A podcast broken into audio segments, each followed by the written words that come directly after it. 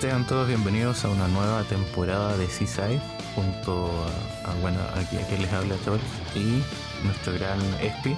Bienvenido Espi. ¿Qué pasa, ¿Qué pasa Chol? Ya, ya me estaba poniendo nervioso, tío. Nada más que me has mencionado, he dicho, uff, nueva temporada de Seaside. Después de tanto tiempo, yo lo, lo echaba de menos, ¿eh? Habíamos estado mucho tiempo fuera, ¿eh? Han sido unas vacaciones largas, ¿eh?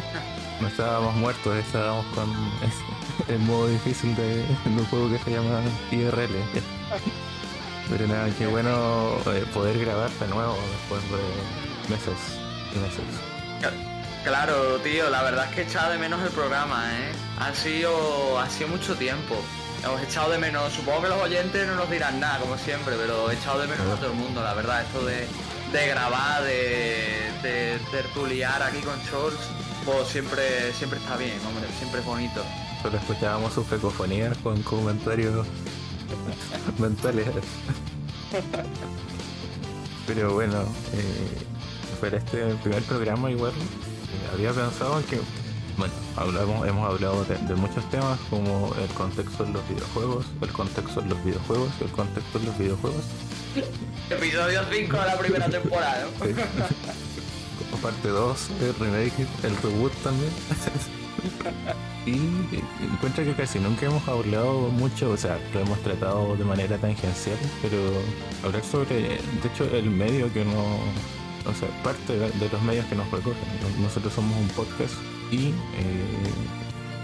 encuentro que hace falta ver cómo tratan los videojuegos los distintos medios, ¿no es cierto? Es como, según yo, hay, un, hay muchas cosas que son cíclicas, obviamente siempre hay quien intenta hacer un material distinto y yo creo que para hablar de, de, los medios de los videojuegos y su visión de, de la industria. Así que vamos a hablar de, de podcast, ¿no es cierto? De, de, portales de noticias, de canales de YouTube y de bloggers que igual pertenecen a, a esta industria. Como bien lo, lo hace este y como yo, bueno, lo hacía hace un tiempo, ahora ando medio retirado. que Sí, la verdad es que Santos es un tema interesante. Además que realmente a día de hoy, creador de contenido, que de información sobre videojuegos o incluso sobre cualquier otro tipo de producto audiovisual, los hay en todos lados. O sea, es que incluso si te quieres ir más allá, Charles, nos podemos ir a Instagramers, nos podemos ir a gente de Twitter, Café Hilo, nos podemos ir a la gente esta que se mete en aplicaciones como Amino y se pueden hacer análisis allí tenemos de todo y es interesante ver el enfoque que ellos le dan, cómo se lo damos nosotros, qué podríamos cambiar, qué no y cosas así.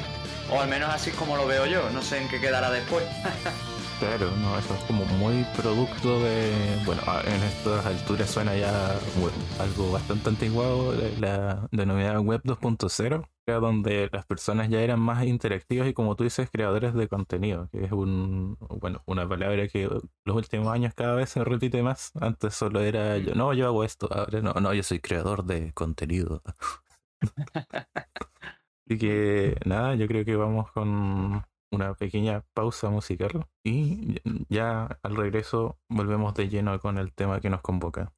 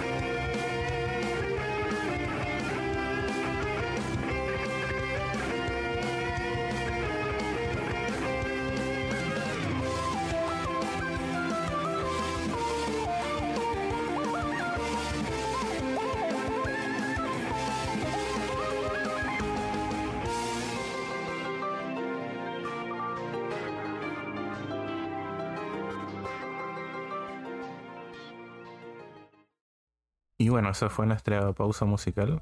Espero que hayan disfrutado como siempre de, de- de la selección personal. ¿eh? Ya ahora la siguiente le pediremos a Espi algún tema. Se me ocurrirá algo, se me Claro. ocurrirá algo. Sobre todo si se acuerda después de decirme cuál era.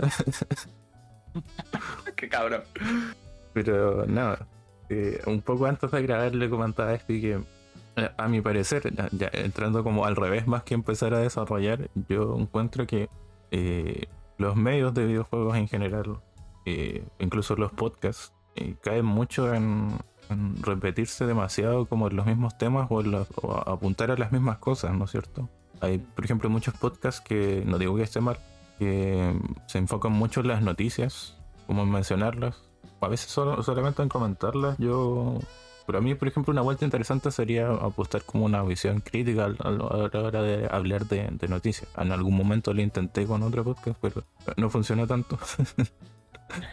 o, simplemente hacer como análisis, lo mismo eh, pasa con los portales web, ¿no es cierto? Por los portales de noticias, que análisis, review, análisis, esto. Eh, que obviamente igual es parte importante del medio, pero vemos que igual tiene sus problemáticas. Eh, Espi lo, ha desglosado bastante a la hora de hablar, por ejemplo, de qué es calificar eh, a los videojuegos, ¿no es cierto?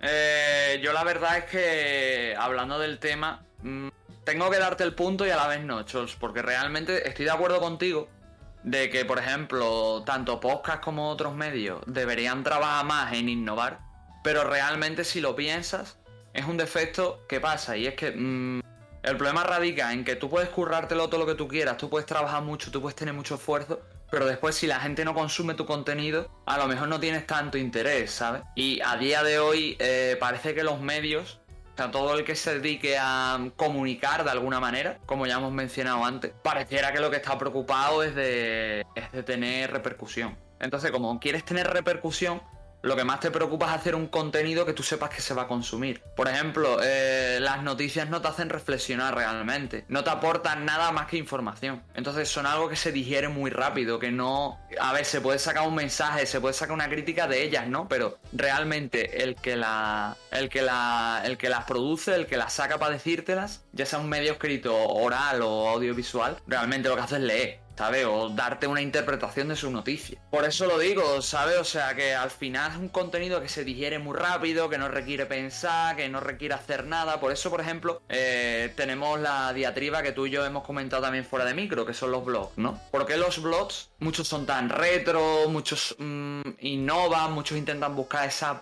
tercera pata. Por el simple hecho de que básicamente saben que el público que tienen es minoritario, pero el público que tienen es uno especializado que sabe que va a consumir eso. El problema es que al final todo se designa un poco en visita. Por lo menos así es como lo veo yo, de un- quizás de un poco forma cínica, pero así es como lo veo, ¿sabes? No sé, no sé qué pensarás tú. No, hay toda la razón. O sea, entendemos que gran parte de los problemas de los medios es que aspiran a ser como comerciales, ¿no es cierto? Y por ello es como que se caen las tendencias. Lo mismo pasa con un canal de YouTube que eh, cae en, por ejemplo, para más visitas, utilizar cierto tipo de títulos. No sé, no creerías lo que pasó en este juego, los juegos más, no sé, polémicos. eh, eh, es increíble lo que sucedió con, no sé, God of War. Eh, ¿Por qué la gente está hablando de, no sé, Splitgate o cosas así? Eh, No es como hoy hablamos de Splitgate, no. Tiene que ser algo así como rimbombante, como que, que- Y todo el contenido funciona así, ¿no es cierto? No sé, hablemos de, no sé, la conferencia de ya, eso es como más normal. eh, Ahí hay mucha opinión, por ejemplo. ¿Qué te pareció la, la de Sony? Es un ejemplo, pasó hace pocos días. Eh, Yo declaro que no, no vi nada, de hecho, con suerte un poco de lo que mostraron. Vale, yo, yo quiero, antes de que digas nada, yo quiero declarar que solo vi resúmenes, ¿vale? Que tampoco vi la conferencia. Te dejo proseguir. No, no, igual no, ya no, no hay tiempo para esas cosas. Pero sí, o sea, igual es parte importante del medio, estamos claros. Pero eh, igual eh, tiene que ver un poco lo mismo con este podcast, que parte de lo mismo que eh, ya a, a estas alturas todos pueden hacer fácilmente contenido, ¿no es cierto? Todos pueden ser creadores de contenido a su forma y por eso, no sé, antes no era tan notorio quizás, pero ahora está lleno de, de visiones de, sobre el mismo tema. Que igual hemos hablado con, con otros amigos conocidos del podcast que eh, eh, en cierto punto igual puede llegar a saturar, porque se habla de lo mismo eh, en todos lados, en todos lados y y como dije, no digo que está mal, eh, pero por ejemplo, a veces, por ejemplo, a mí me causa conflicto. Que no sé, si escucho un podcast y ya, las noticias y después me gusta otro, pero es lo mismo y, así. Entonces, al final uno como entra a elegir, u otros directamente lo que hacen es saltar toda esa parte que está bien, pero igual siento que no, no es la idea de, escuchar un programa. Obviamente lo, rico está en la visión de, cada persona, sobre todo si se explaya más y no, no solamente lee, como dijiste tú. Ya te digo, tío, es que el, el, el problema también radica, y esto creo que lo hablamos tú y yo en el episodio que hablamos del hype, y es que la gente mira tanto hacia lo nuevo, hacia lo que está por venir, que nunca importa lo que hay detrás, tío. Es que el, el problema radica en eso, de que la gente está tan preocupada de lo que va a venir ahora, lo que va a pasar dentro de 10 días, que si Sony ha dicho no sé qué, que sea la conferencia de Surtanito, que si ahora eh, Pokémon saca un tráiler, que si mm, faltan 10 días para el Shin Megami Tensei 5, cosas así. Entonces cuando te das cuenta, realmente mm, es que por ejemplo hay temas que la gente no quiere tocarlos o no tiene tanto interés porque están muy centrados en lo que viene ahora, en lo que está por venir. Y, parecen más preocupados de eso. Entonces, ¿qué pasa? Que cuando tú tienes a un espectro del medio que es altísimo, que están preocupados todos por lo mismo, y cuando salen, yo qué sé, por ejemplo, ahora con el, con el tal Esoharise, que ha salido ahora, que salió ayer, casi un pelotazo. Bueno, pues, que te encuentras todas las páginas, que te encuentras todos los podcasts, que te encuentras Twitter, que te encuentras algunos blogueros, ¿por qué van a hablar? Del juego. ¿Por qué? Porque a mucha gente tiene puesto el foco en el juego, es tendencia durante tres días y después no va a ser más, tendencia. Entonces, mientras sea tendencia, también hay que exprimir los números, ¿sabes lo que te quiero decir, no? Entonces es lo que tiene, tío.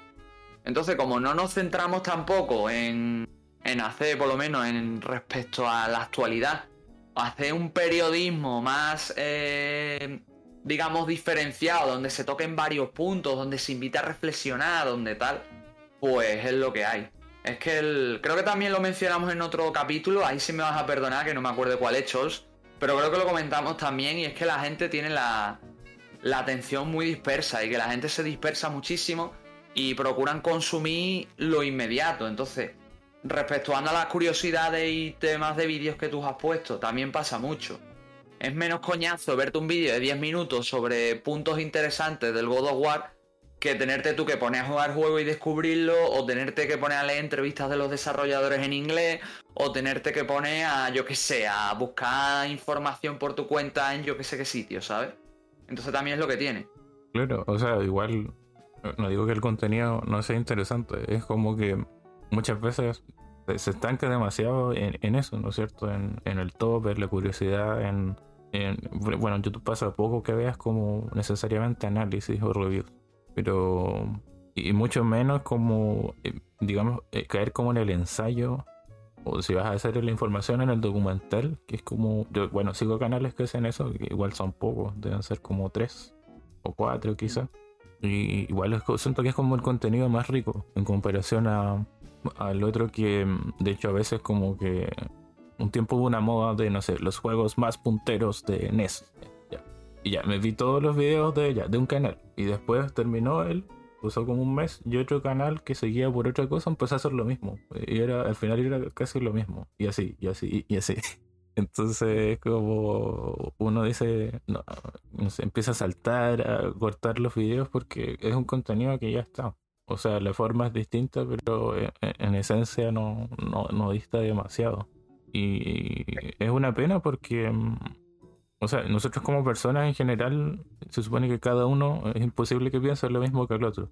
Y, finalmente terminamos cayendo en, repetir mucho.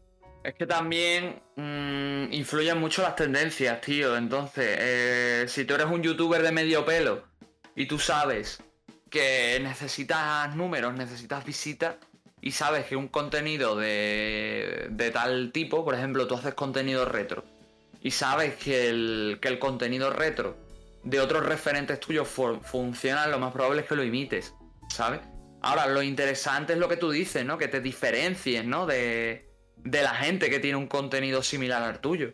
Porque al final pasa lo que pasa, no sé si te pasará a ti, pero yo al final, mm, investigando mucho, conozco muchos tipos de influencers, de youtubers, de, de blogueros, de videojuegos y demás, pero a la hora de la verdad me quedo con los que a mí realmente me interesan, porque para que me aporten todos lo mismo, pues prefiero que me lo aporte uno, ¿sabes? Claro, uno hace como una selección de igual de, los contenidos que, que consuma al fin y al cabo. Y, como si se, se casa con ciertos eh, personajes quizás o cierto tipo de, contenido, de análisis, de... no sé, uno, yo voy así en YouTube, a veces es como ya, me suscribo a esto porque me gusta, después veo que alguien no me desuscribo y así. No, y yo no digo que, por ejemplo, no, o sea, todas las de la tendencia, yo igual a veces, no sé, caigo en eso, bueno, más que nada en Twitch, es como, por ejemplo, a ver, voy a streamear un juego nuevo, o sea, de, estreno, porque igual es como, eh, dentro de eso es novedoso, pero jugar. Eh, y es como, hay mucha gente más que no lo he visto, aunque a veces, de hecho, el gancho en Twitch es jugar algo que la gente conozca muy bien, porque es como, mira, tienes que hacer esto, no, eres un manco, tenés que... Eso. Pero mm. eh, no digo que uno no, caiga en eso, pero igual, por ejemplo, en otros tipos de medios igual intento ser distinto. Es curioso que, por ejemplo, no se hagan, o sea, igual, por ser medios periodísticos enfocados, se hagan, por ejemplo, pocas entrevistas, ¿no es cierto? Siendo que es de donde uno más rescata igual eh, cosas interesantes. Y eh, bueno, artículos igual que yo veo pocos en los portales, quizás como una vez en la semana, dos veces cada uno, cada, o sea, cada dos semanas uno y, y bueno, igual como tú dices lo retro, porque ahora la retrospectiva siempre igual esto, hay medios que tienen una sección constante de, de eso, así como recordemos a, no sé, Golden Sun, el juego favorito de Speed. Qué perro. Pero vamos, que. que lo que te iba a decir, tío, que realmente, pues. Es que al final yo lo estuve hablando con Andrei, que bueno, ya los habituales del programa lo conocéis. Yo hablo mucho con Andrei, ¿vale? Y lo estuvimos comentando y, y él me lo dijo, que él siempre había tenido interés de hacer algo que él quisiera hacer de verdad. Porque él, por ejemplo, le pasa como a Teachers, que no es una persona que le guste tanto escuchar los típicos programas de podcast de noticias. Entonces él con el, con el diario del héroe intentó desligarse un poco de eso y hacer su, su propio estilo, ¿no? Lo que pasa es que después, mm, ¿de qué te sirve tener tu propio estilo si no tienes, si no tienes repercusión, ¿sabes? No, es exactamente, y es como, por lo que mencioné, pues, muchos es lo mismo, sobre todo en la época de, desde que comenzó la pandemia, tú sabes que bueno, de hecho este podcast nació en esa época, proliferaron mucho los podcasts, eh, hay gente metiéndose a YouTube, hay gente streameando sobre todo, así como que, no sé, yo, bueno, streameaba de antes, solo que con un equipo eh, bastante malo, de ahí paré y así, como desde hace 3, 4 años, streameaba como en 240p y ahora no sé, es como me meto a no sé, Instagram y veo, no sé, ex compañeros de la escuela. Eh, este, tengo un canal de Twitch. Eh, el otro, tengo un canal de Twitch. No sé, el vecino, tengo un canal de Twitch. Y es como. Eh, sí, pues ahora es fácil, es como. Y sobre todo cuando hay mucho tiempo libre, entre comillas, más fácil todavía. Claro, pero es que al final, tío, hay una cosa que creo que ninguno de los que ahora hacemos cosas en internet nos hemos dado cuenta. Y es que. Mm, o sea, cuando, cuando tú vas a hacer un proyecto, o sea, tampoco quiero echarle los ánimos por tierra a nadie, ¿vale? Por lo que voy a decir, pero cuando uno empieza un proyecto, siempre lo empieza con muchas ganas, motivadísimo, en plan, me voy a comer el mundo, voy a ser el mejor, no sé qué. Cuando a lo mejor estaría mejor hacer proyectos o hacer eh, contenido que más que eh, aportarte a ti, porque en verdad todo te va a aportar, todo te va a sumar. Pero que más que eh, obtener un objetivo de tengo miles de visitas, ahora me codeo con el Rubius, no sé qué, o cosas así, digas, bueno, pues hago este contenido, estoy bien con él, este contenido me sirve para tal, de paso pues la gente aprende algo o la gente mm, escucha algo que le interese, ¿sabes? Enfocar más tu contenido, más que a la repercusión, a intentar eh, divulgar, a intentar divulgar más, centrándote en aprender tú en el proceso y de paso enseñar algo, o por lo menos lo veo así yo, o por lo menos así es como lo he aprendido yo con el blog, ¿no? Yo sé que muchas veces no, no hablo del blog y tal, pero realmente pensad que a día de hoy, a mí me gusta mucho escribir en el blog, pero realmente un blog a día de hoy es uno de los medios menos utilizados. es que se leen más los hilos de Twitter que los blogs. Y aún así, es un espacio que te da muchas posibilidades. Pero tú sabes que no vas a tener una repercusión tan grande como ciertas personas. Así que si trabajas, tienes que trabajar en otros tipos de objetivos. Por eso lo digo. Y ya te, dejo, Chols, que, que, ibas a hablar. sí, no te decía que eso es como importante, dejar algo. Porque cuando tú no dejas algo, al final tu contenido es como, bueno, es, no sé, es como pan para hoy, pero no sé, hambre para mañana, no sé.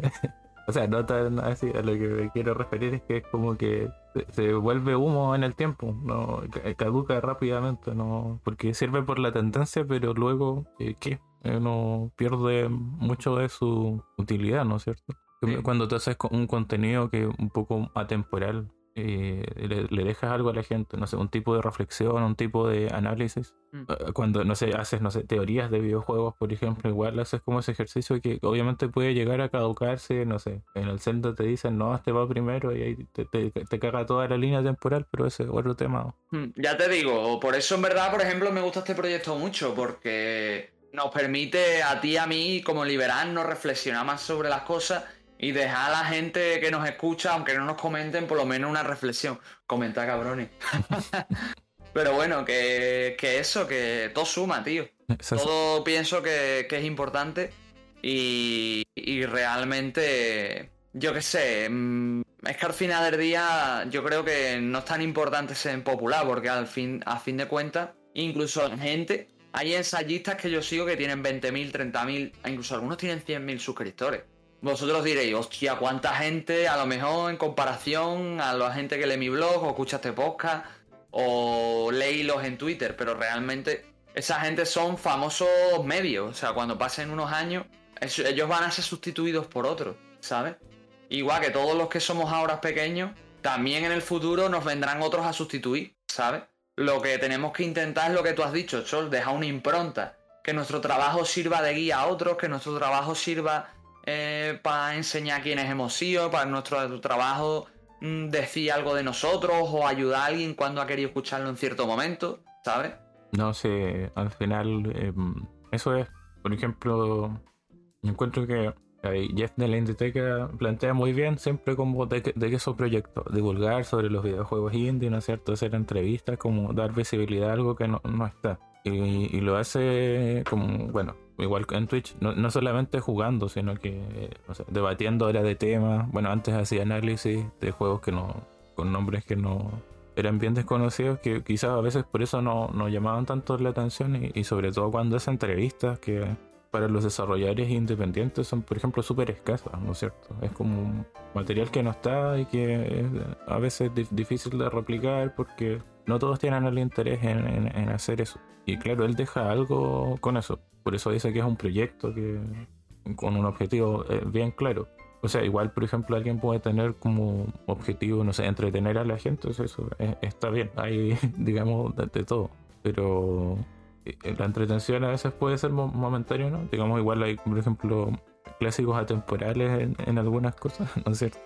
O quizás cosas que quizás todavía no, no, quedan tan mal, pero no sé, en 30 años más ya quizás alguien no podría ver Monty Python, por dar un ejemplo. Pero bueno, así es el contenido en, el fondo, es, producto de una época, producto de, una sociedad donde estamos. Una vez lo hablamos cuando decíamos que cómo era jugar en Japón, cómo era jugar en Europa, cómo era jugar en, en Sudamérica debajo de un puente, no, este... Pero eh, eh, sí, y no, lo mismo que, dijiste igual del podcast, que es como un espacio interesante porque al final hablamos de, lo que se nos ocurre y, claro, no, no, somos los más populares, pero eh, siempre es satisfactorio hablar y dejar algo para que el que quiera escuchar lo escuche. Exactamente, tío, yo creo que es el camino.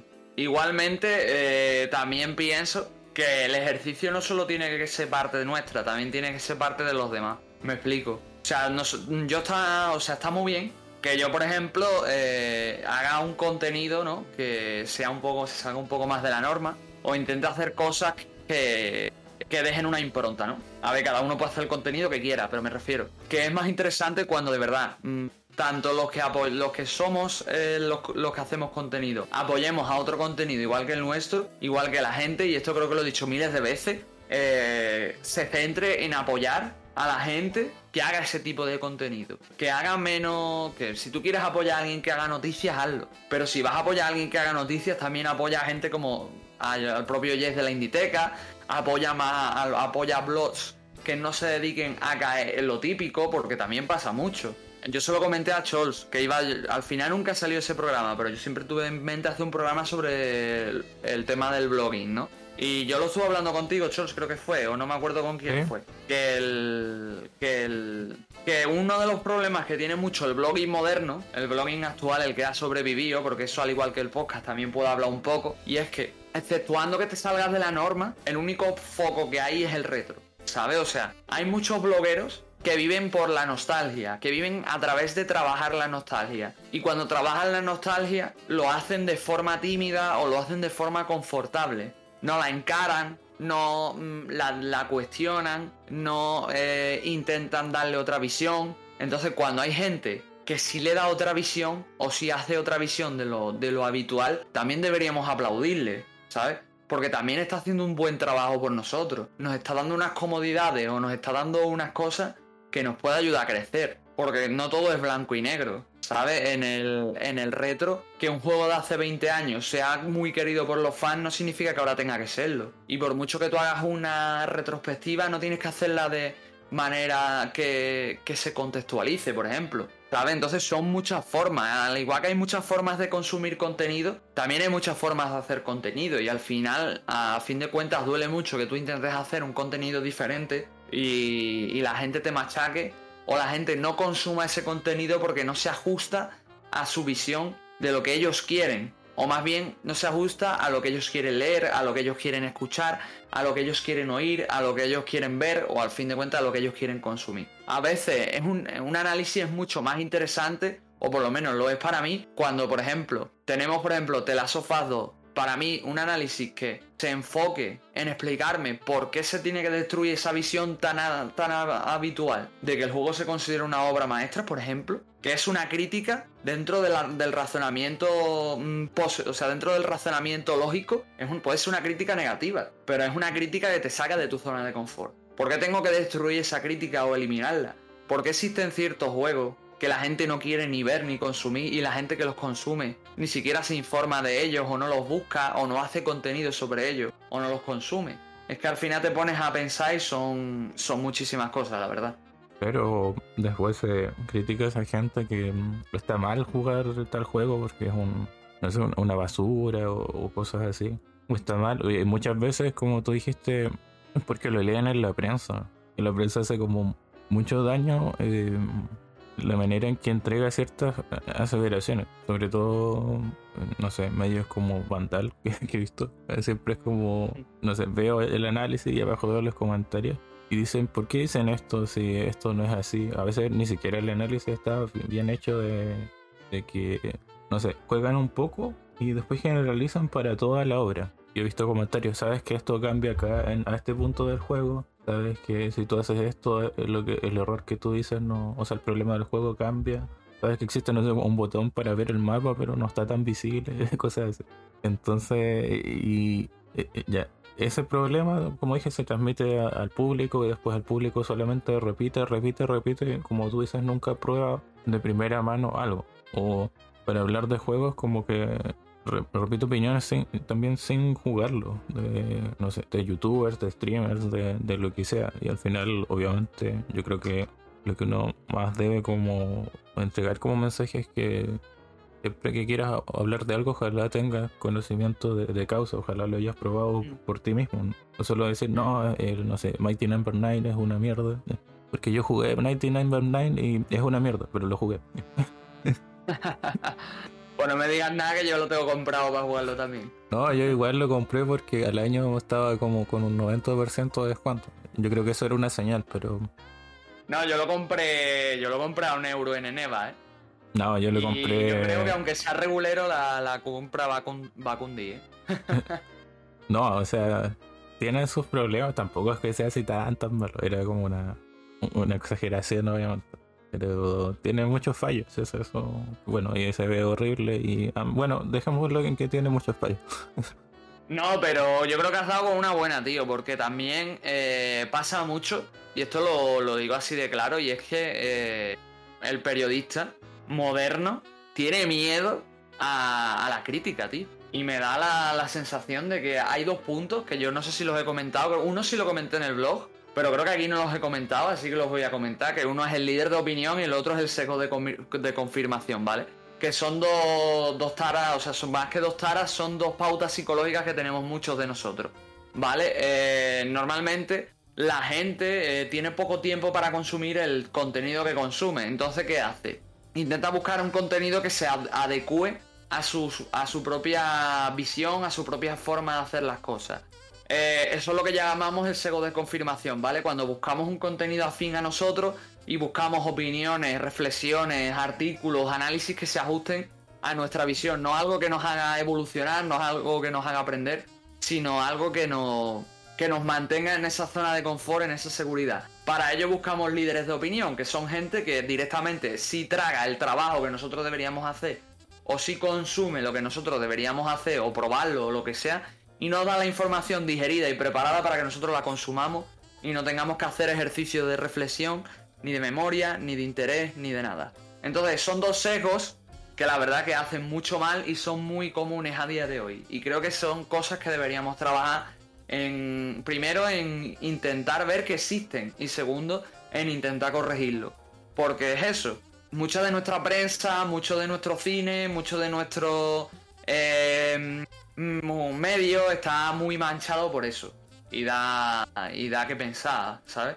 Porque yo qué sé, es que mm, te das cuenta cuando, cuando llegas al... cuando haces una comparativa entre el cine y los videojuegos, por poner un caso, que si te sales de lo común, el, cine te da grandes obras. Yo me acuerdo cuando fui juez del Festival Iberoamericano, que había grandes obras latinoamericanas que expresaban muchos problemas de la realidad de, algunos países, entre ellos los de Scholz. Pero luego te vas al cine contemporáneo y tienes lo común, que es lo que digiere todo el mundo, ¿no? Lo mismo pasa con videojuegos. Hay indies maravillosos que explotan muchísimos temas, pero no se comentan, ni se quieren comentar, ni se quieren investigar hay muchos juegos de nicho que exploran cosas interesantes y tampoco se habla de ellos o no se quiere comentar. Y mientras tenemos a los cuatro de turno eh, metiéndose en Vandal directamente a digerir un análisis para que les haga de, del líder de opinión y no expresen nada o no evolucionen o no intenten probar el videojuego o directamente se quejen porque no se ajusta a ese sesgo de confirmación que ya hemos dicho antes. Así que yo creo que el primer paso es admitir que tenemos esos problemas y el segundo es intentar corregirlo. No sé qué pensarás tú, Chos. Sí, no, de hecho me acordé del tiro cuando dijiste que, mm, por ejemplo, los críticos no, tienden a, como tienen miedo a criticar demasiado algunas cosas. Y, ahí como que difiere porque lo que he visto es que cuando son juegos así de compañías que obviamente le entregan las claves y son grandes y no sé, juegos de, Sony, no sé, de Take Two, ahí eh, se, les perdonan muchas cosas. Eh, la manera en que analizan o, los criterios que utilizan, que es un poco lo que mencionaba al principio. He visto que con los indies, a veces eh, bajo el mismo criterio, hay gente que te pone de imagen la comparación de los análisis, uno al lado del otro. Es como lo que dije, para esto está mal y para esto está bien. Es como, como lo que mencionamos un poco en este programa con Jeff, ¿no es cierto? Cuando eh, debatíamos un poco este artículo sobre lo de las secuelas en los indies. Es como, ¿por qué? Ay, qué bueno que va a salir en Gran Turismo 7. Hoy es Spelunky 2, pero no, no, eh, solo vive ante su éxito. Una cosa así, es como. Y la misma persona, la misma persona, exactamente la misma persona hablando. Con una hasta que se, se moja ahí las bragas y con. Pero el otro está eh, con cara de enojado, eh, curioso. Ah, lo más gracioso es que hablando de eso, que ahora va a salir dentro de un año o dos, sale Blasphemous 2. sí, no. Así que. No saben hacer nada más. Así que. Pero no, yo en verdad si lo piensas, creo que sí va tirado más a mi, a mi punto. Y te voy a explicar por qué, lo que tú has dicho. Porque pienso que realmente el, el jugador medio y esto no es por despre, o sea, mesa atrás. No es por despotricar de los indies, ni mucho menos, pero el jugador medio poco se interesa de los indies. A menos que sea un indie muy, muy, muy, que haya tenido mucho éxito, que tenga unas mecánicas muy buenas, que haya tenido, mucha gente lo haya dicho en el boca a boca y cosas así, o algún influencer lo haya puesto de moda. eh, este año han salido muchísimos indies y la mayoría son desconocidos para el gran público. Con decirte que muchos salen en, portales como el mismo Vandal y no tienen repercusión ninguna. Y Vandal los analiza porque es contenido fácil para ellos y, y son más clics, ¿sabes? Pero luego lo piensas y dices, coño, es que es normal que una página como 3D Juegos, Vandal o sitios así sean conformistas, sean aduladores con ciertos juegos, porque saben que la gente que los consume necesitan reafirmarse a sí mismo que esos juegos son buenos, ¿sabes? Y como con el indie no es así, no se hace tanto ese ejercicio. Pero igualmente, ya te digo, Chols, que la. que realmente en, muchas, en muchos medios generalistas normalmente se tiende a ser muy amable con la mayoría de juegos, incluso con aquellos que son más chusteros. Así que es por eso, tío. No sé, yo al menos lo veo así. No, sí, todo es la razón. A mí me pasó, por ejemplo, con. No sé, me tocó hacer, cuando escribía para guardado rápido, un análisis de Olilla. Y claro, salió el título. A mí me, gustó bastante, pero no, no vi a nadie hablando de él después, ni siquiera en Twitter, así como que, o sea, como que me empezó, me retuiteó, no sé, el, desarrollador o la, editora, que es como a lo mucho ocurre harto eso, no sé, tú dices, a veces ni siquiera las etiquetas, ¿eh? tú escribes, voy a dar un ejemplo, Dodgeball Academia, y dice, le gusta el desarrollador, y yo no, no, no lo etiqué ni por si acaso. Pero eh, que andan como pendientes igual, obviamente los desarrolladores más pequeños, que eh, si se habla de su juego o no. Pero es interesante, bueno, y lamentable en muchos casos que mm, hay muchos juegos que pasan sin pena ni gloria. Y bueno, igual hay mucha gente que últimamente que se dedica un poco a rescatar eso de una u, otra forma. Quizás no con proyectos más grandes, pero por ejemplo hay streamers que eh, trabajan mucho con las páginas que te dan keys para reviews. Igual es contenido sencillo porque, mira, tienes un juego ya. Eh, eh, no pagaste por ello y tienes que streamear sobre él, sobre todo cuando te va bien. Y puedes mostrarlo a, tu público, eh, no sé, en tantas de 7 a veces he visto por ahí, pero es igual valorable, porque con que tú hagas que una persona se interese ya eh, yo creo que es un progreso en comparación a mostrarte que cómo estoy jugando Tales of Arise. o sea, igual encuentro que necesita cierta difusión porque nunca he sido una saga de grandes ventas sobre todo en, los países hispanos por el tema de, bueno, del lenguaje. Que, bueno, ahora ya vienen traducidos y todo, pero le costó eh, enganchar. Y lo encuentro raro porque los sistemas de combate de Tales igual son como más dinámicos que, digamos, su competencia en años anteriores. Pero eh, volviendo al indie, es como interesante cómo, sucede todo eso. Es que realmente es lo que tú dices al final, no nos tenemos que ir ni ir a los indies. Es que, por ejemplo, ha pasado, o sea, lleva 20 días a la venta el No More Heroes 3 y literalmente se ha comido un garrón. O sea, ha llegado, lo han analizado cuatro medios, nadie ha hablado del juego, nadie no se ha visto a nadie haciéndose eco del juego. Tanta expectación y el juego se ha pasado, o por lo menos en estos 20 días, está sin pena ni gloria.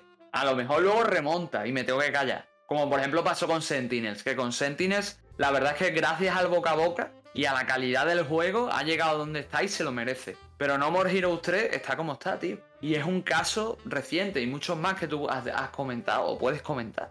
Es que al final eh, estamos tan centrados en que nos den de comer en la mano o en la boca justo lo que queremos, que no exploramos más allá, que no queremos ir más allá. Y lo de gracia es que, mm, al igual que muchos piden que les den de comer en la boca, los que, los que hacen ese contenido y dan la comida también se la tienen que dar en la boca, porque si no saben que ellos se van a morir de hambre, ¿sabes? Y eso es lo triste. Al final, porque es una cadena viciosa donde el creador de contenido no se puede em, centrar en trabajar, en evolucionarse a sí mismo, en probar cotas nuevas, porque el propio espectador no le fuerza, no le pide, no le em, incita a hacerlo. Entonces es una espiral que se. que es un ciclo perpetuo. Y es triste porque, eh, por ejemplo, en otros mercados, en otros, en otros con, en otras aguas, como por ejemplo pasa en América o en Inglaterra o sitios así de Europa, hay mucho contenido y esto lo hablamos en temas de nicho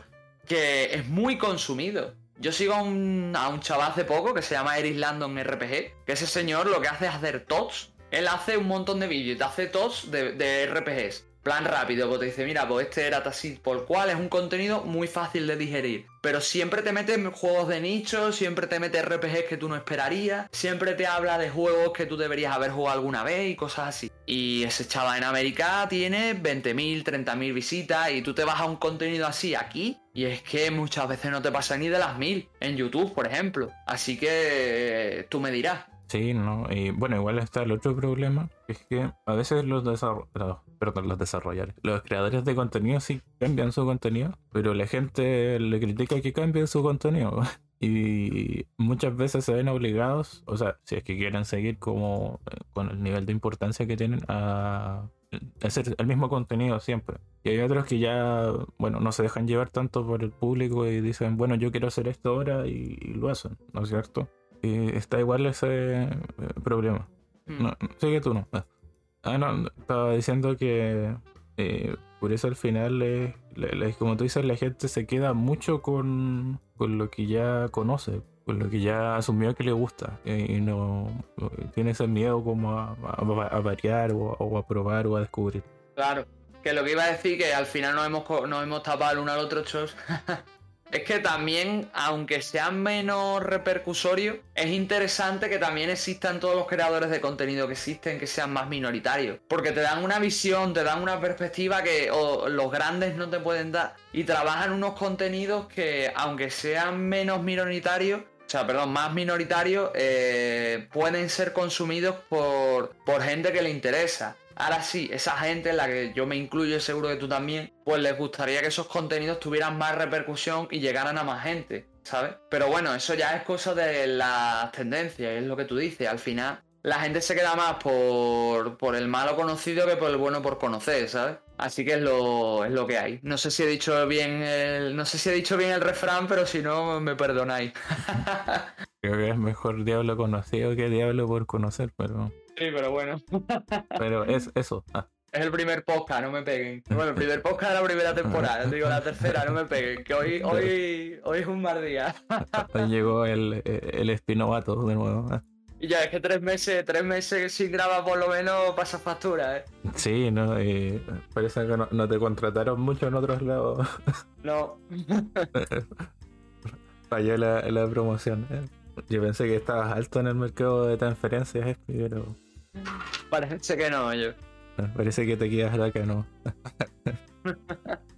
pero bueno, yo encuentro que hemos eh, hablado, eh, le hemos dado vueltas interesantes al tema. De hecho, además ha sido como un podcast donde hablamos más rápido de, lo común. Yo creo que tanto como que vamos a ver uno por velocidad 1.5 donde llevamos tanto tiempo sin, sin hablar. Ojalá, ojalá entiendan bien eh, igual todo lo que decimos. es lo que tiene también que llevemos mucho sin grabar, que yo estoy patinando más de, más de lo normal, ¿eh? Pero bueno, ya la, la gente está acostumbrada a mí. sí. Así que yo creo que como un inicio para ir, calentando a nuevos programas y, bueno, de nuevo coordinar con el tema de los invitados, mm. eh, vamos bien. Así que yo creo que vamos a dejar acá esta parte del programa. Espero que obviamente les hayamos dejado algo que, pensar mm. o que no pensar, no sé. o, nos toman como líderes de opinión si quieren. bueno, te digo, a día de hoy cualquiera que, que consuma un medio y te tenga algo de estima te va a considerar líder de opinión. Hasta el día de hoy, que yo soy un bloguero de capa media baja, hay gente que se lee mis análisis y se, se les juega los juegos, se los compra o los prueba o cosas así. Hasta supongo que gente que escuchará este podcast y nos habrá oído hablar de, yo que sé, No More Heroes o Sentinels o alguno de esos o yo que sé, o el Robo War Saga o alguno de estos seguramente le dé una oportunidad o empieza a ver las cosas de otra manera. Pienso que el, tanto el líder de opinión como el seco de confirmación no son tan malos per se, pero como todo en la vida hay que saber cómo emplearlos y ser consciente de que existen. Y ya me callo para cerrar el tema. en el fondo, nada es bueno en exceso. ¿eh? Pero eso, ahora Espi nos va a dejar con su selección musical, esta pausa, y volvemos con la sección favorita de los líderes de opinión.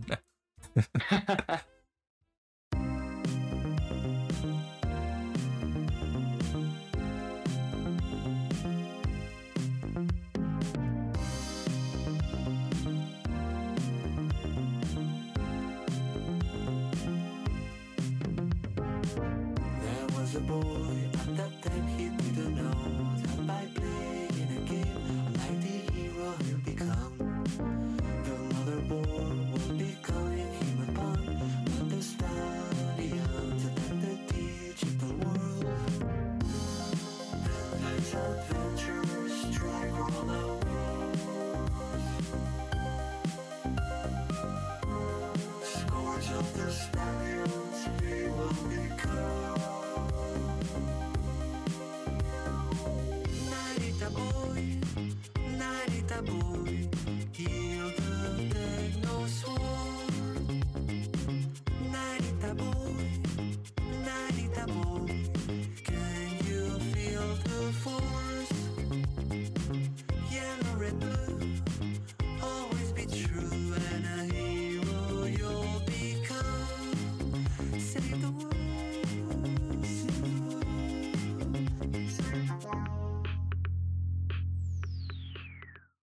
Y bueno, regresamos. ¿Y eh, de qué toca hablar, este? A ver si, recuerdas.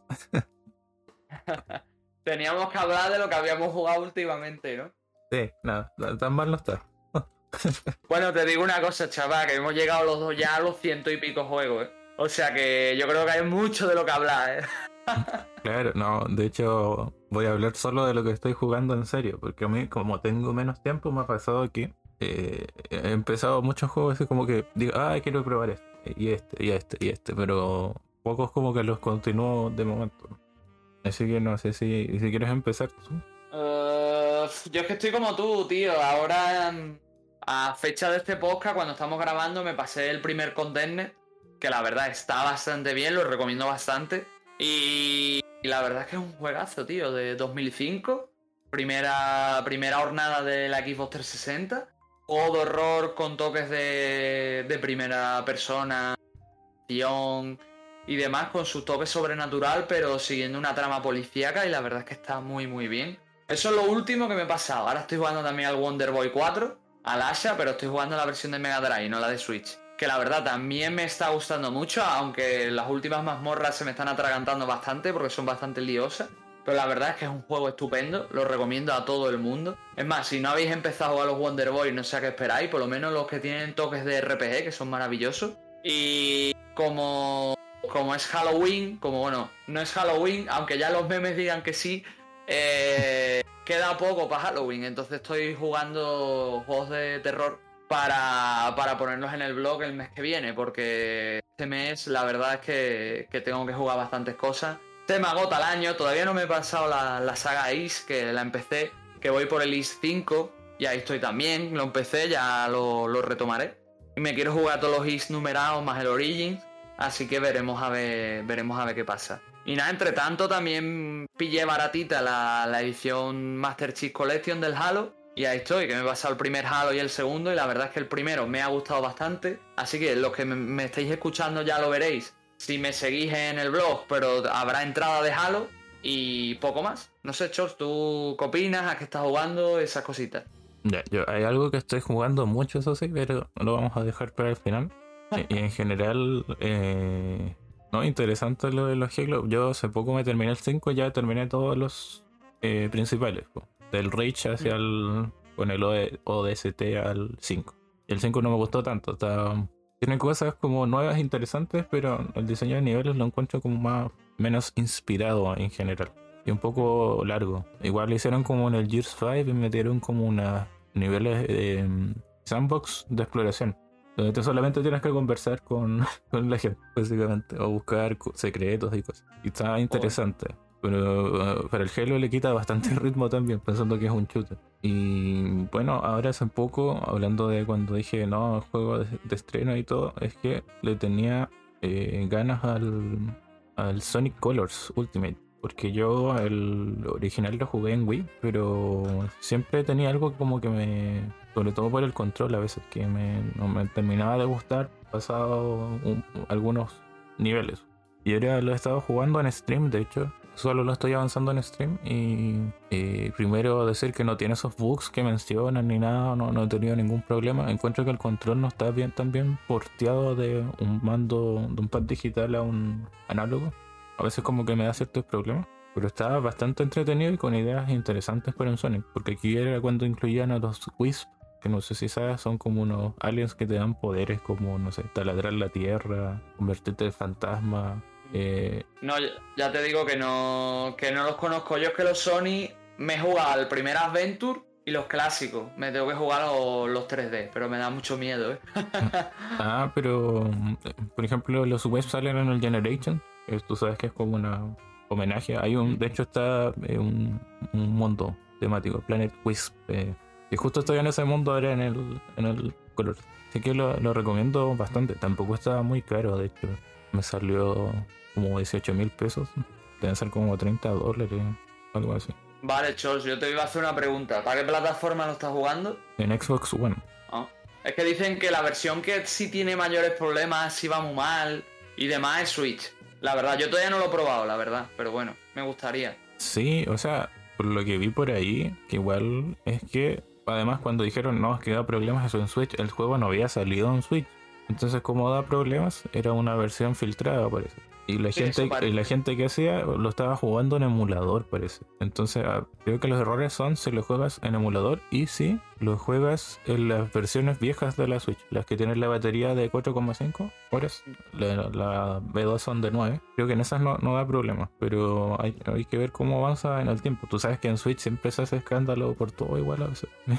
Yo ya te digo, yo seguramente me lo pille, pero si me lo pillo me gustaría pillármelo físico para PS4 o Xbox. Ya veré. Aparte, supongo que para ese entonces estará bastante parcheado y cualquier tipo de problema ya estará subsanado. Así que, Claro, así que no, no, es un juego que recomiendo bastante. Yo que en los últimos años me he puesto bastante a punto con, con los Sonic. De hecho, este año me terminé el 1 y el CD. Y el año pasado el 3 and Knuckles. Y el anterior el 2 y así.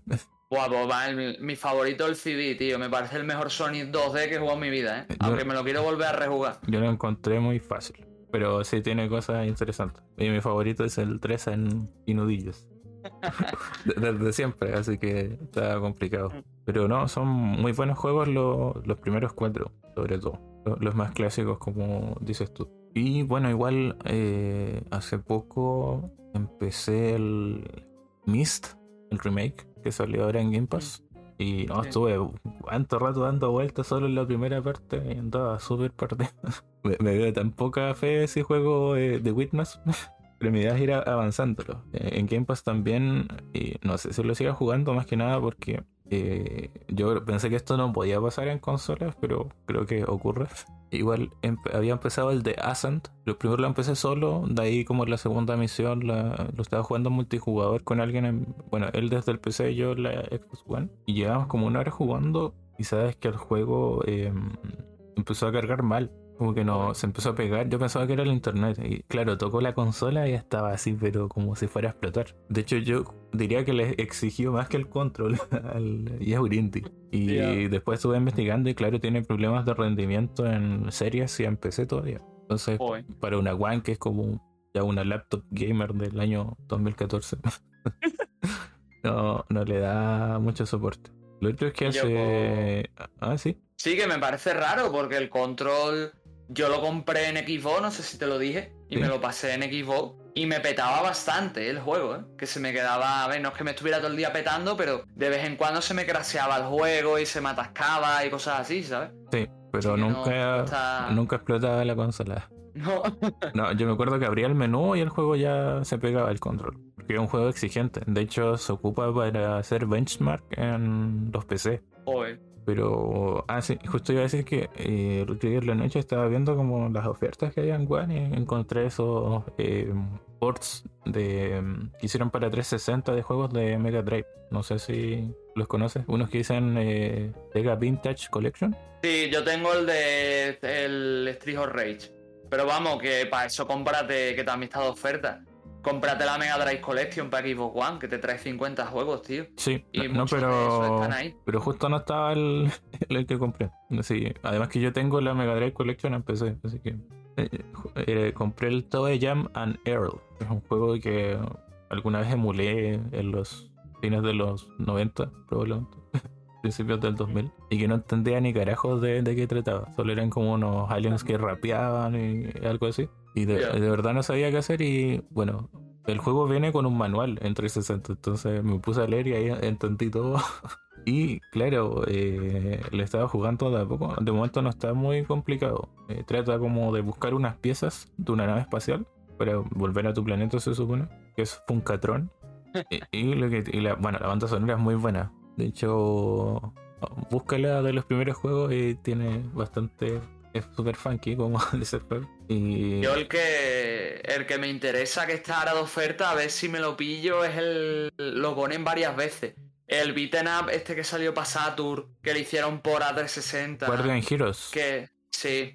Oh, no sé si tenía online, yo lo compré hace tiempo. Podríamos jugar online. Pues sí. estaba súper barato. Yo lo tengo, se comprado del año pasado. Compré como a 2 dólares. También está el Monster Heroes, de hecho. Pero ese lo tengo en otro lado. Claro, yo igual. El otro que me quiero pillar es el Rayman 3 HD. Que los que más nos escucharán, alguno lo habrá jugado. También es mi Rayman favorito, también me encanta. Yo ese nunca lo he completado, pero igual me lo estoy pensando, lo sé comprarlo, igual estaba súper barato.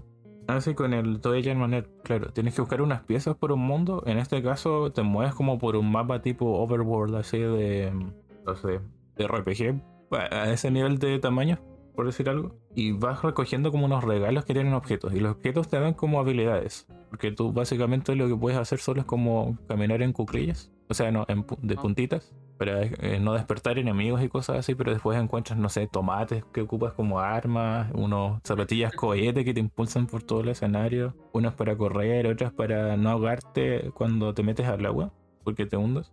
Y tienes como una barra de energía y ya vidas. El tema es que en cada nivel tienes que buscar como la puerta para subirte a nivel al siguiente nivel. Pero si tú te caes, regresas al anterior. Entonces tienes que, con el mapa ya guardado, sí. Porque tienes un mapa que tú vas como descubriendo poco a poco y te va diciendo dónde está cada cosa y los caminos. Y no en todos los niveles hay piezas de nave espacial. Entonces ahí llevo como unas tres y no sé cuántas son. Ojalá lo termine dentro de poco porque lo juego como en tantas cortas. Como además esta versión tiene para hacer tape states. Entonces ah, puedo dejarlo, ir retomándolo de a poco. Porque el original creo que tenías que jugarlo de una tirada. Lo único malo es que tiene un modo cooperativo que no, no he podido probar. Ahora estoy solo con uno de los dos aliens, porque son.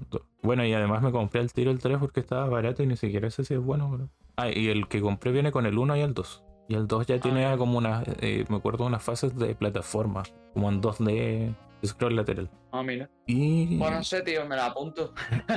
no está interesante, muy caro no está ahora con las ofertas de, de Xbox. Mm. Siento que estaba jugando otro título. Bueno, empecé, lo voy a mencionar porque es el último título que terminé, de hecho, está en el hilo de Twitter ya. Completé un juego que se llama Ip and Up.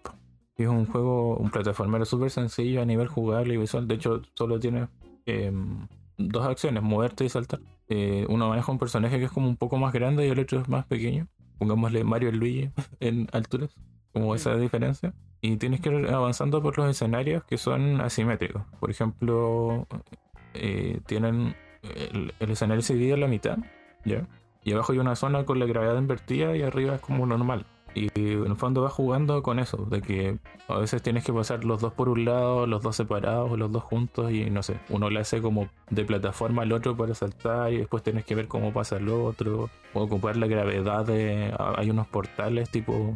No, bueno, portal donde caes y después tienes que volver con la gravedad invertida y así. Está todo súper entretenido. Y los últimos niveles eran medio infernales. Me acuerdo que habían enemigos que ya te empezaban como a perseguir y tenías que hacer las cosas como muy sincronizados. Pero de verdad fue una experiencia bastante entretenida. Es un juego del año 2014 y creo que lamentablemente solo salió en PC. De hecho, le vendría muy bien como jugarlo en Switch, no de manera portátil, porque la pantalla es muy chica pero lo recomiendo y de hecho me lo regaló un amigo con el que jugué y cuánto le salió como 0,80 centavos por dar un ejemplo, algo así. Y bueno, para ir cerrando, creo que no estoy jugando nada, nada más así como muy en serio. Eh, con lo que estoy muy pegado, eh, bueno, en parte por esto igual juego poco. Eh, estoy jugando Valorant. Para, quien no sepa, es como el Counter-Strike de, toda la vida, solo en el modo donde tú defusas, ¿no es cierto? Que aquí plantas una bomba que se llama Spike, pero los personajes tienen habilidades eh, más al estilo de un hero shooter.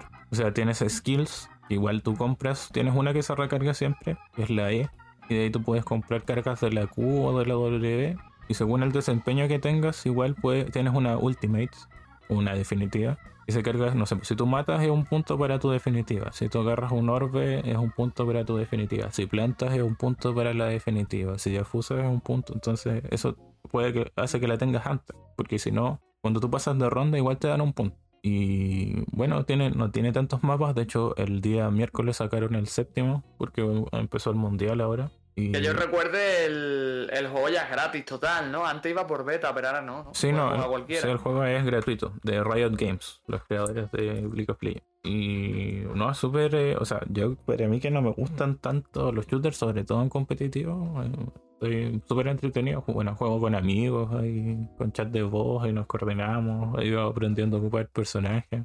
He corregido un poco mi puntería de mal, aunque no tanto. y es súper estratégico, de decir, mira, eh, en este lado está tal enemigo, cuidado, no sé, anda hacia la derecha, espera, yo tiro este poder, después te avanzas tú, entras, cosas así. Las partidas son, o sea, a lo mucho duran media hora. Es que, porque tú en el modo normal, por ejemplo, juegas a lo tienes que ganar 13, ¿ya? Y eh, a los 12 cambias de lado. En vez de atacar, defiende. Entonces puedes llegar a jugar hasta, a ver, 25 creo que serían, si empatas a, a 12 a 12. O puedes ganar al tiro las 13 de una o 13 4, bueno, a veces pasa. Pero en general cada eh, turno de esos dura 2 minutos nomás, cada punto. Entonces es un juego súper rápido y donde tienes que coordinarte bien. Y llevo como tres semanas muy enganchado, voy como nivel 31 ya. El torso viciado yo. Así que eso es lo que he estado jugando. Y yo, pues me he acordado, me he dicho antes, pero estoy jugando al Silent Hill Shatter Memories, tío. Ahora me he acordado justo cuando te has puesto a hablar del Valorant, y yo. Casualidad, no lo creo. Juegos idénticos, que.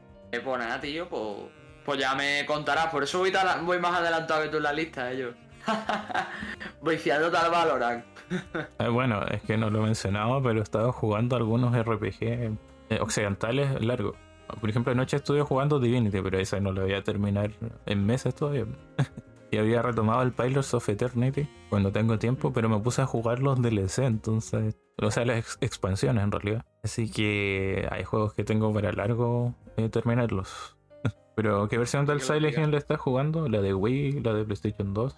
Wii. Wii, ah, ya creo que es la mejor versión, curiosamente. La versión que más me saca de quicio, pero sí.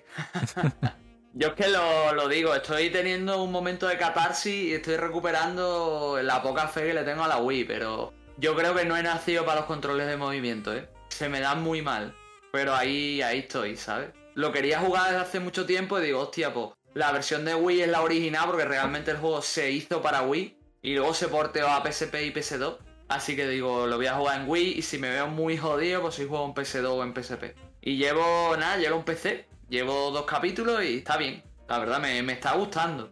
A veces me salgo coloreando en, los retratos, pero bueno. no, yo, eh, bueno, el control de movimiento para algunos juegos no, nunca tuve como ese problema. Sobre todo algún shooter por ahí. Por ejemplo, el Golden Eye de Wii o bueno, eh, para el Metroid lo encuentro bastante bueno. El tema es que no hace tiempo no tengo la Wii y tengo, tendría que empezar de nuevo ese juego. Y por ejemplo, otro igual, el Zelda este Skyward Sword que salió ahora en Switch. Igual no tuve ningún problema jugarlo en. Como que me paraba ahí espada y escudo o ballático. Mm. Yo me lo. Eso no lo dije. Yo me lo, me lo probé en Switch, tío. Con el mando Pro. No me gustó nada. Y acabé comprándomelo en Wii. Y lo tengo en Wii aquí. Ahora a ver cuándo lo juego, ¿sabes? Pero ahí lo tengo. Pues digo, ya que voy a jugar con... los Joy-Con. Ya, pero el problema de los Joy-Con es que los Joy-Con míos están reventados. Así que digo yo, un colega me vende el Skyward Sword con la banda sonora por 5 pavos. Pa' Wii, pues me lo compro. Ah, mejor. Solo se ve menos nítido. pero no hay interesante lista, de, bastante diversa, eso lo pienso. De lo, eh, que hemos estado jugando y de distintos sistemas, juegos viejos, juegos nuevos, juegos de moda. Ah. el que podría mencionar así de pasada que ayer probé el, juego de moda ahora, el Split Gate, no sé si lo conoces. Ah, no, creo que me suena, pero no sé cuál es ahora, tío. Es como un shooter que dicen que mezcla Halo con Portal, pero es multijugador. Ah, vale, sí, creo que sé cuál es, pero no lo he jugado. Está, y es gratis también, gratuito. Y ayer no me fue tan mal. Ah, y de paso podría mencionar que, mira, me acordé, y, y en realidad siempre que puedo lo menciono.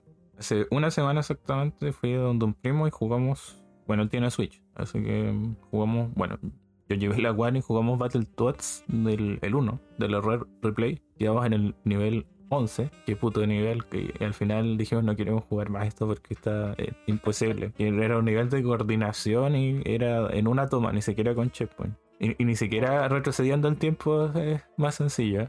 Es la donde montas como unas motos escapando de un portal o una- un agujero negro, no sé. Ahí puedes buscarlo. Nivel 11 del Battletoads tenés. Y ya, jugamos Switch y ahí, bueno, probé el Dragon Ball Fighter Z que me gustó, pero el tema es que me dijo ya juega el Pokémon Unite. Es como el, el LOL de Pokémon, como dicen. Un Yo MOBA. lo jugué también, tío, que no veas, ¿eh? Un MOBA. Sí. y, mm, está entrete. Es como súper sencillo en comparación a, a otros juegos de, digamos, del género. Encuentro un poco lento el movimiento de los Pokémon, porque no puedes como correr. Y la catapulta es como muy. no la ocupo demasiado. Y bueno, además de que te obligan a hacer los tutoriales, casi me duermo. y luego jugué unas partidas y salían pipir las dos eh, en nivel 1. y dije, esta gente no, no tiene mentalidad de moda, que es que tienes que hacer los objetivos, no solamente matar. Cuidado que también pueden ser bots, ¿eh? Nunca se sabe ellos. no, si era gente. No sabe que era gente. Pero eh, no, me gustó. Quiero ver si me anda en el móvil porque ahora sale el como en dos semanas, el 21 o 22 de septiembre en Android. Así que eso antes de que me acuerde de otro juego. Bueno, Chol, yo creo que ya es hora de irlo dejando, ¿no? Que nos hemos playado bastante, ¿eh? Media hora para los juegos también, ¿eh? Es que había mucho. Y de hecho no hablamos de todo, imagínate. Sí. Pero nada, eh, yo en mi caso mencionar eh, siempre que visiten el canal de YouTube de, de la Inditeca, porque después de mucho tiempo por fin que voy a sacar una review, debería estar antes de que salga este programa editado y todo. Eh, bueno, es obviamente seguir lo que hace Jeff también. Eh, al canal de Twitch, obviamente, si, si gustan pasarse, que tampoco estaba streameando tan seguido y, cambiamos de nombre de canal, ahora se llama C-Size con Z al final. Y no sé qué nos tiene Espi, que igual ha estado ahí creando sus cosas. Buah, pues como tenga que decir yo, todos los blogs que he hecho en tres meses, Chol, nos morimos, ¿eh? Pero sí, eh, he dándole caña al blog, como siempre, eh, pasándome juegos. Tenéis el aniversario del blog, he hablado de Golden Ace y su spin-off para Game Gear.